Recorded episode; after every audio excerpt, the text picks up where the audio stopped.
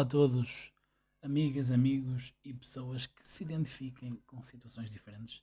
Sejam bem-vindos a mais uma edição do meu, do vosso, do nosso podcast, do Pericle e Mora Podcast. É bem possível que eu sou um bebê a chorar, porque alguns por este prédio está um bebê a chorar. Eh, é possível que seja um fantasma, já que nunca consegui ver essa criança e moro aqui há mais de 20 anos. Mas tem um bebê, não pode estar aí há mais de 20 anos, senão não era um bebê. É verdade. Mas mesmo assim não sei de onde é que vem este barulho. Por isso é possível que seja um fantasma. Ou então vozes chamarem por mim na minha mente. Halloween. Bom, uh, apresentações feitas e esquizofrenia à parte.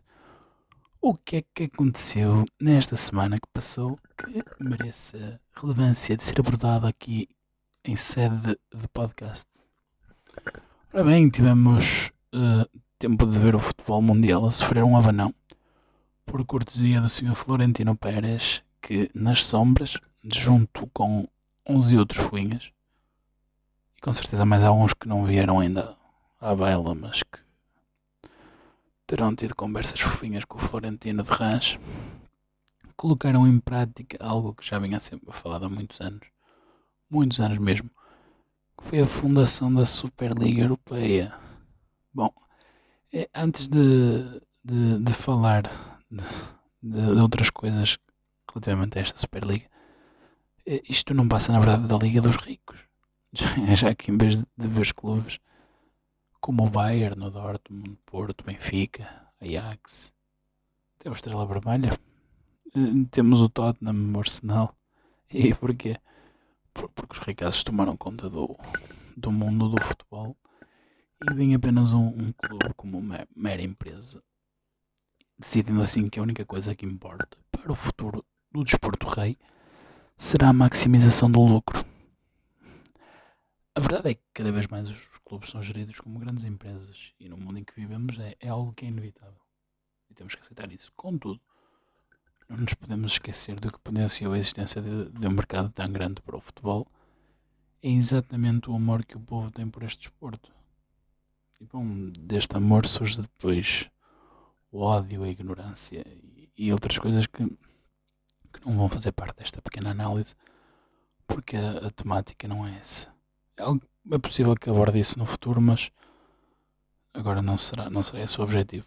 Pelo que, resumindo, a emoção ou o investimento emocional das pessoas, sejam como adeptos, apoiantes e ou sócios, sejam jogadores, desde os mais pequenos e amadores, aos atletas que atuam ao mais alto nível, é essa paixão, é essa emoção que move montanhas e que jamais poderá ser esquecida.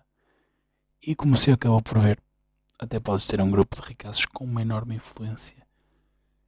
Que se os verdadeiros intervenientes deste belo desporto não compactuarem com essa ideia, e Allah seja louvado, não fizeram. Nada feito. Então, uh, que mensagem é que se deve retirar de todo este imbróglio? Em primeiro lugar, não pensar que a batalha já, já terminou e que está a ganhar, porque estes senhores não vão desistir de, deste objetivo, como é óbvio. É? Estes senhores vão deixar apenas as coisas acalmarem, reagrupar e definir um novo, um novo objetivo, um novo plano com uma time, nova timeline e fazer as coisas de maneira que da próxima vez não encontrem o mesmo tipo de obstáculos. Isso é mais do que certo. Não, não se pense que não, acabou, não dá, as pessoas não deixam. Não. E se calhar isto era só um trial, não sei. Mas bom, caberá os jogadores, os treinadores, adeptos, a sua coragem ficar do lado certo da barricada e uma vez mais lutar pela, pela manutenção do futebol tal como ele é. Seja em que Uh, seja, seja como ele for, sem que seja roubado na totalidade pela ganância. Para terminar, fica só um, um parêntese de que, apesar destes fuinhas serem a maior escória possível, e que a minha vontade era de banir gente como o Florentino e os compinchas do futebol, a verdade é que não se pode achar que, que as coisas assim estão, está tudo bem que a FIFA e a UEFA são o único caminho, pelo menos na forma, na forma atual, já que eles não estavam a defender o futebol, eles estavam a defender os seus interesses. A verdade é que calhou dos, interesses dos mesmos coincidirem com o bem-estar de, de uma maioria dentro do mundo do futebol. Utilitarismo puro. E agora, como vi numa publica, publicação de um colega numa página, alguns pelo Facebook, quem estiver descontente com a Superliga e depois olhar para a sua liga interna e, e fechar os olhos às desigualdades entre os ditos clubes grandes e os demais, para não falar do, dos semiprofissionais e, e amadores, especialmente nos tempos que correm, não passam de grandes hipócritas. Pensem nisso. Bom, bom, bom, bom, bom. Prosseguindo. E agora vamos lá entrar aqui. Um pequeno tiro no pé. Sem saber muito bem como, como tocar nesta questão. Parece que esta semana o povo quer cancelar o Unas, Rui Unas, por promover uma entrevista com o Tomás Taveiro. Antes de continuar, quem diria que não ia ser a falta de talento a levar o Unas a ser cancelado? Olhando a situação em si e o que se discute, uh, penso que é o facto de Unas, pelo menos da relativa pesquisa que fiz, o facto de Unas dar uma plataforma a alguém que é do conhecimento geral que filmava, que se filmava a ter relações sexuais com alunas, alegadamente em troco de boas notas. E supostamente também, supostamente não, ele disse que não se pode julgar uma pessoa só pelos atos errados que se comete. De certa forma é verdade, mas tem que se ter um bocadinho mais de atenção quando se tem uma declaração dessas. Bom. Como é que se analisa este assunto de forma cuidada, sem cair naquilo que a partida se quer combater? Se calhar, uh, com honestidade, será o melhor. E com honestidade quer dizer que quem é que nunca fez uma, uma piada com, com o Tabeira, não é? Pá, não posso tirar a primeira pedra, porque já o fiz diversas vezes.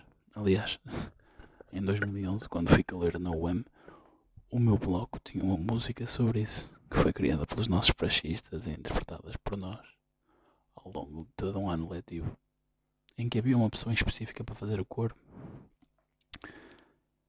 Bom, e por isso, desde logo parto, sem grande moral, aparentemente, para abordar o assunto. Todavia, o que eu quero tocar aqui não é se o que se passou é certo ou errado não há como defender as ações do Senhor, nem eu quero fazê-lo, ou acredito que haja base para tal.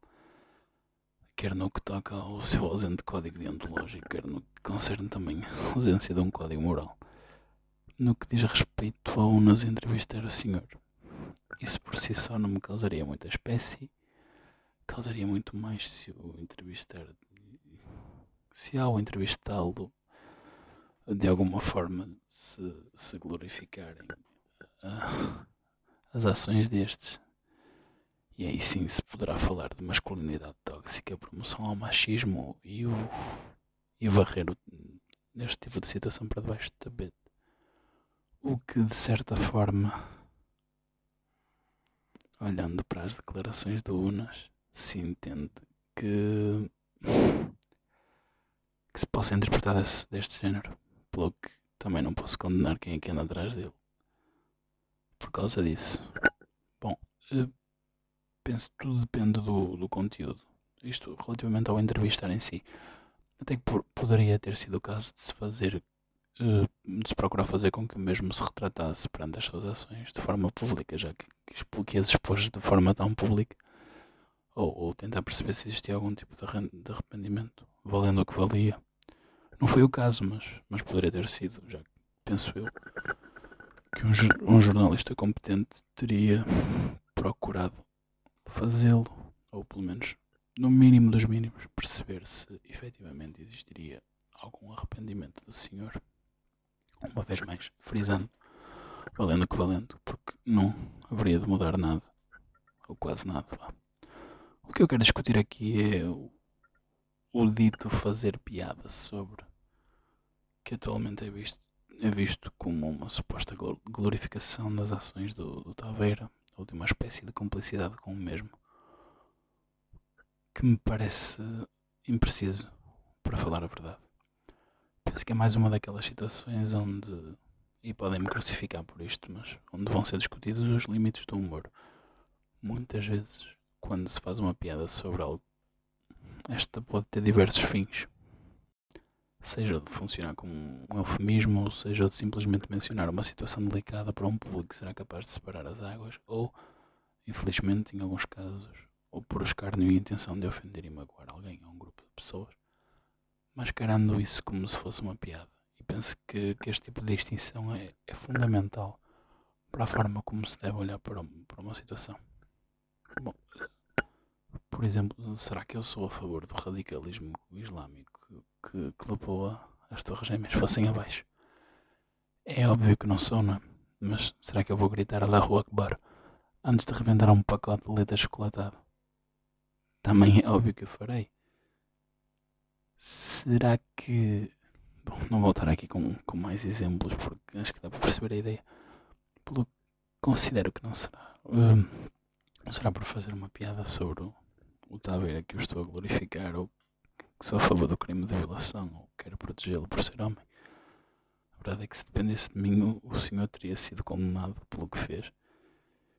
E, e em seguida iam ouvir-me a fazer piadas do Taveira sobre o Taveira na prisão e, e quiçá sobre qual seria a melhor marca de, de sabonete para apanhar e afins. O que não faz de mim alguém que desconsidera as deficiências do nosso sistema prisional no que toca à proteção e manutenção do, do potencial da habilidade de ressocialização do agente ou da sua integridade física ou a autodeterminação da pessoa. Antes, pelo contrário, porque pretendo escrever uma tese sobre o assunto. Com isto, pretendo dizer que não quero ofender ninguém nas suas crenças, nas suas lutas. Apenas tenho um pouco de receio no rumo em que as coisas estão a tomar e muita atenção que quando me refiro ao rumo apenas me refiro à possibilidade de se fazer uma piada sobre um determinado assunto. Que neste caso, pronto, calha de ser aqui a questão do, do Taveira, porque eu condeno o que, o, o que ele fez e tiro o chapéu às pessoas que lutam para que este tipo de situações não, não se repitam. E sobre esta temática será tudo. Posto isto, e para fechar com chave de ouro, este podcast está a ser gravado num dos mais importantes dias da história do nosso país, o 25 de Abril. Não fui para a rua, não desci avenidas, não protestei por não poder descer avenidas ou fazer parte da festa de X, não sei quantas, e Y. Não partilhei a grande lá nas redes, porém, continuo a estar agradecido por poder escolher fazer o que vou fazendo, por poder tocar em qualquer tipo de assunto neste podcast, seja de forma individual, seja com a ajuda de convidados que vou aqui trazendo. A verdade é que cada vez mais vamos, vamos dando a nossa liberdade como algo garantido e com o desaparecer daqueles que viveram os tempos de miséria do passado, esta sensação terá tendência a aumentar, o que, segundo o que a história nos tem mostrado, é algo bastante perigoso. Não, não podemos dar a nossa liberdade por garantida, não podemos facilitar, porque, como temos vindo a verificar, um pouco por todo o mundo e, e o nosso cantinho beira-mar plantado ainda que muito bom em comparação, não será exceção. Aqueles que querem ver a nossa liberdade restringida não, não desapareceram nem vão desaparecer. Por isso não podemos deixar que a luta e os sacrifícios dos filhos da Revolução se tornem alguma vez em vão. Não podemos continuar calados e quietos enquanto vemos a nossa democracia sofrer ameaças constantes e diárias. Não podemos deixar que a falsa sensação de conforto que a atualidade nos dá nos deixe relaxados ao ponto de sequer dar uma abertura a que esses fantasmas do passado possam pensar que será possível ressuscitarem. Porque se dermos, eles irão tentar, disso podem ter a certeza. Assim, lembremos abri-lo todos os dias. Honremos os esforços que, que foram feitos para que possamos viver a vida que hoje vivemos. Estejamos alerta e sempre prontos a apontar o dedo àqueles que, que lutam contra a soberania popular, contra a Constituição, contra um Estado de Direito democrático Sejamos merecedor da vida que nos foi dada. Ontem, hoje e sempre. Fascismo nunca mais. Até para a semana.